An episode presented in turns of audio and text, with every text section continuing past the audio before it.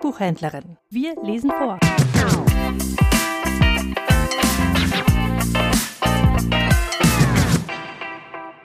Peterchens Mondfahrt von Gerd von Bassewitz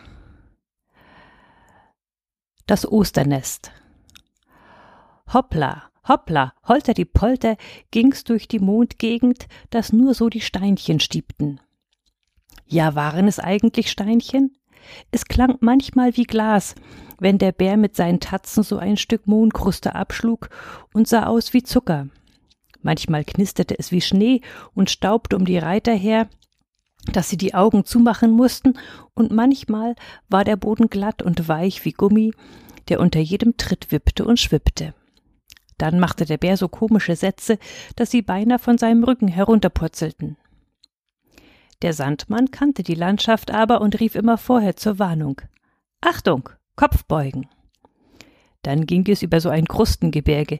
Die Kristalle sausten und prasselten ihn um die Ohren, dass sie sich tief auf das dichte Fell des Bären ducken mussten, um nicht Beulen am Kopf zu bekommen.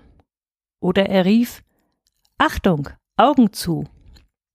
Dann stürmte der Bär durch eine Mondwüste, dass sie hinterher wie die Müllerjungen aussahen von dem weißen Staub. Oder es hieß Festhalten, Gummiteich.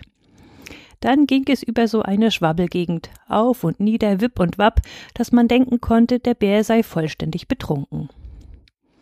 Als sie aber Bescheid wussten, wie man sich zu verhalten hatte, machte es natürlich großen Spaß, und sie mussten schrecklich lachen, besonders wenn eine Gummigegend kam.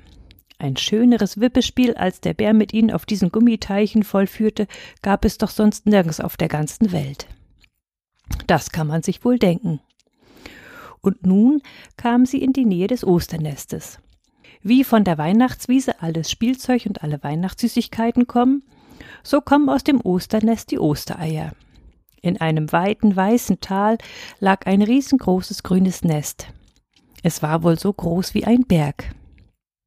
Auf dem Rand des Nestes saßen ringsherum viele, viele tausend Hühner in allen Farben. Grüne, blaue, weiße, gelbe, rote, schwarze, bunte, gestreifte und gesprenkelte. Eins dicht neben dem anderen, fein ordentlich die Schwänzchen nach innen, die Schnäbelchen nach außen gekehrt. Über dem Nest hing ein Strick vom Himmel herunter mit einem schönen gelben Ring am Ende. In dem Ring aber saß ein großer Gockelhahn. Der schlug alle zwei Augenblicke mit den Flügeln und krähte. Kikeriki! Und jedes Mal, wenn er krähte, Klack legte jedes von den Hühnern ein schönes farbiges Ei von Zucker, Schokolade oder Marzipan, je nach der Farbe des Huhnes. Die Eier kullerten alle in das Innere des großen Nestes hinunter und wurden dort von vielen Tausenden kleiner, schneeweißer und knallgelber Osterhäschen aufgesammelt, fein säuberlich in Körbchen und kleine Taschen gepackt und ordentlich aufgestapelt. So geht das immer fort, erklärte der Sandmann im Vorüberreiten. Der Hahn kräht, die Hühner legen, die Häschen sammeln und verpacken, bis das ganze riesengroße Nest voll ist. Und dann ist Ostern. In der Nacht vor Ostern aber nimmt jedes Häschen seine Eierlast Huckepack und hoppelt damit zur Erde herunter. Dort hat jedes Haus, in dem Kinder wohnen, sein bestimmtes Häschen, das in der Osternacht die Eier bringt. Das alles war natürlich schrecklich interessant. Peterchen und Anneliese wollten so gern ihre Häschen noch entdecken, aber es war keine Zeit, sie ritten zu schnell. Es ist ein gelbes Häschen, sagte der Sandmann, als Peterchen ihn fragte. Da waren sie auch schon vorbei und hörten nur noch von fern ein paar Mal den großen Hahn krähen. Immer mehr näherten sie sich jetzt dem großen Mondberg. Himmelhoch ragte er in die geisterblaue Nacht vor ihnen auf, steil und spitz. So einen Berg gab es nirgends auf der Erde. So seltsam hätte man ihn sich nicht einmal träumen können. Wie von wachsweißem Teig war er oder von gefrorener Schlagsahne.